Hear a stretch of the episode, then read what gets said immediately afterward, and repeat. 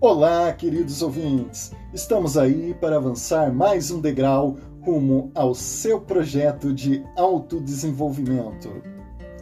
Está no ar Auto Coaching. Você, o coaching de si mesmo. Aqui quem vos fala é Haroldo e o meu compromisso com você é te ajudar em todo esse processo. Vamos para o nosso quadro Fio Condutor.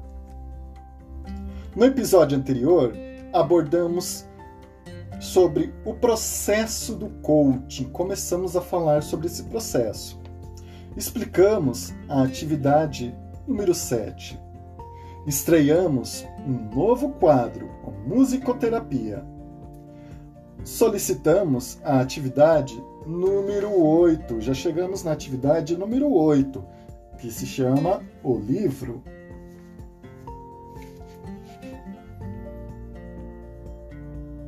Vamos agora para o nosso quadro Conceitos. O coaching é um processo composto por sete etapas a serem vencidas. Olha só, você com essas atividades iniciais que eu repassei para vocês, vocês estão completando as duas primeiras etapas. Eu estou muito orgulhoso para você que chegou até aqui. Lembre-se, eu acredito em você. Você pode ir além. Pessoal, através dessas atividades iniciais, lá da frente do espelho, as três primeiras atividades que eu provoquei você, que eu estimulei você a fazer, para você sair de como a gente chama no coaching, um lugar seguro, ou seja, da sua zona de conforto, da verdadeira inércia onde você se encontrava, onde você não sabia o que fazer e como sair da situação que você se encontrava. Olha só o progresso que você já fez. Você já venceu essa etapa do lugar seguro. E vencendo essa etapa do lugar seguro, nós começamos a atingir o nível do consciente, onde trabalhamos as duas primeiras etapas do processo do coaching, sendo a primeira etapa denominada ambiente, onde você conseguiu enxergar os limites e as oportunidades, ou seja, o que você vai fazer e como que você vai conseguir fazer isso. Neste, nesta etapa, pessoal, nós respondemos duas perguntinhas: onde e quando? O que é responder essas duas perguntas? Onde é enxergar o meio ao qual você está inserido, é enxergar a sua situação atual e quando é o período que você está vivendo. Com essas duas respostas respondidas, passamos para a segunda etapa do nosso processo de auto-coaching, que é o comportamento comportamento. O comportamento vem falar sobre ação e reação. Lembrando que o comportamento é do nível do consciente, onde ação representa o conhecimento que você adquiriu até agora, e reação é o que você vai fazer com esse conhecimento daqui em diante. Vamos para o nosso quadro Musicoterapia. Na estreia do quadro, nós tivemos a citação de uma adaptação da música Girassol da Kel Smith. Hoje é uma nova música. É certo que vivemos, na maioria das vezes, esperando o dia em que seremos melhores seja no amor, no trabalho, na amizade, nos estudos, no convívio com os familiares. Esperamos por dias melhores, por dias de paz, por dias a mais, por dia que não deixaremos para trás. Ao analisarmos essas afirmações dessa música, interpretada com grande sucesso na voz da banda J Quest, nós não devemos, pessoal, esperar por dias melhores. Como assim não esperar por dias melhores? Porque esse dia pode não chegar, pessoal. Se atente a isso. Saiba, porque o dia melhor da sua vida é hoje, não é o amanhã. Então, ame hoje, sorria hoje, abrace hoje. Faça de hoje o melhor da sua vida. Faça hoje o que você quer, porque o amanhã, o amanhã eles não nos pertence. E o que você faz hoje é o que importa. Seja feliz hoje, pois a sua felicidade não pode esperar. Então, pessoal, essa foi uma adaptação da música Dias Melhores, interpretada pela banda J Quest. E com isso é chegada a hora da gente falar da nossa atividade número 8, o livro. E como de praxe, vamos iniciar falando o nome da atividade, para você manter no seu registro. O nome da atividade é Meu Livro.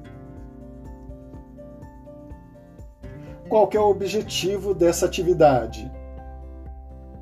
É além de trabalhar a motivação, trabalha o seu autoconhecimento e ajuda no seu processo de tomada de decisão, no início do seu processo de tomada de decisão, para conquistar aquilo que você deseja. Então você deve usar isso como o quê? Como uma ferramenta de motivação. As informações ali contidas deverão ter motivos reais para estarem ali. Então, pessoal, por que o livro? Porque a forma da gente concretizar a nossas, os nossos desejos, as nossas vontades é o que? Fazer um registro. E nada melhor do que fazer isso escrevendo um livro. Então é a simulação do script de um livro, do briefing de um livro. Por isso que é bastante importante fazer essa atividade.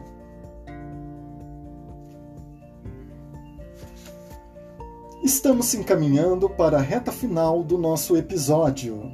Está na hora da gente falar sobre a atividade número 9. Quebrando os nossos protocolos pela segunda vez nesses episódios, vamos revelar o nome da atividade no episódio de hoje e a sua, assim como sua finalidade. O nome da atividade é ancoragem. Aqui você irá usar os cinco sentidos, tá bom? O olfato, o paladar, a audição, o, o, o tato e a visão. Por que usar os cinco sentidos? Já irei explicar isso para você. Então, sempre quando você pensar em desistir de fazer esse processo, ou se sentir desanimado ou achar que o processo não está dando resultado, você vai lembrar de algo, de alguma situação, de uma comida, de um filme, de um cheiro, de um sabor, de uma visão, de uma lembrança, de algo que te remeta ao seu projeto, de algo que remeta à sua finalidade. E com isso você pode estar utilizando qualquer um dos cinco sentidos que nós dispomos, ou a maioria dispõe. Vou dar alguns exemplos aqui para você. Se você está usando o auto-coaching para melhorar o seu relacionamento com a sua família?